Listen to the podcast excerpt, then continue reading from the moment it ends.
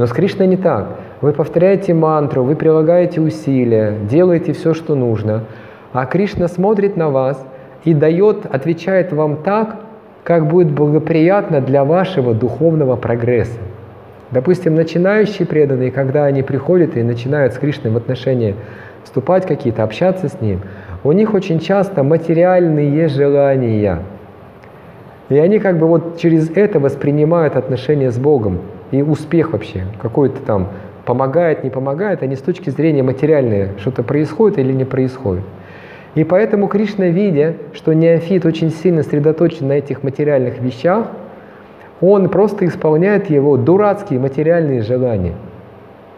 И тогда преданный, он говорит, о, работает, Кришна есть, здорово. Но когда человек очищается, когда человек становится более зрелым духовным, и начинает, знаете, просить об очищении, или начинает просить о том, что Господь, я хочу как-то э, глубже понять Тебя, хочу больше понять Тебя, то Кришна может отвечать так, что с преданным случаются такие истории, истории, в которых он может какие-то вещи осознать. И может случаться так, что его материальные желания не исполняются. Либо исполняется так, что он извлекает какую-то очень глубокую мысль из этого. Вначале Кришна так не проявляется, потому что он смотрит, что это уведет этого человека от сознания Кришны. Поэтому вот этот принцип любви, о котором мы говорили, любовь Кришны заключается в том, что он поступает с преданными так, чтобы их любовь к нему только увеличивалась. Это то, как любит Кришна.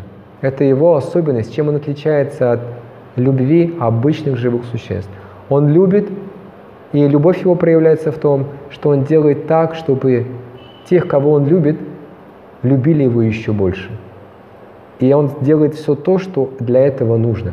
Для кого-то он появляется для этого, для кого-то он исчезает, для кого-то он исполняет материальные желания, у кого-то он забирает все. Кришна знает, с кем как нужно поступать.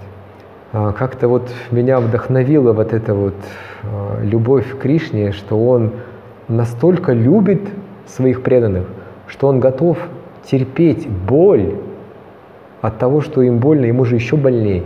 И он же хочет им помочь, а ему больно. Вот, и он готов терпеть эту боль, лишь бы преданные смогли стать еще более любящими. И он готов утерпеть даже упреки и неблагодарность да, преданных, но лишь бы преданным помогло. Вот это сильно. Вот меня это очень вдохновило.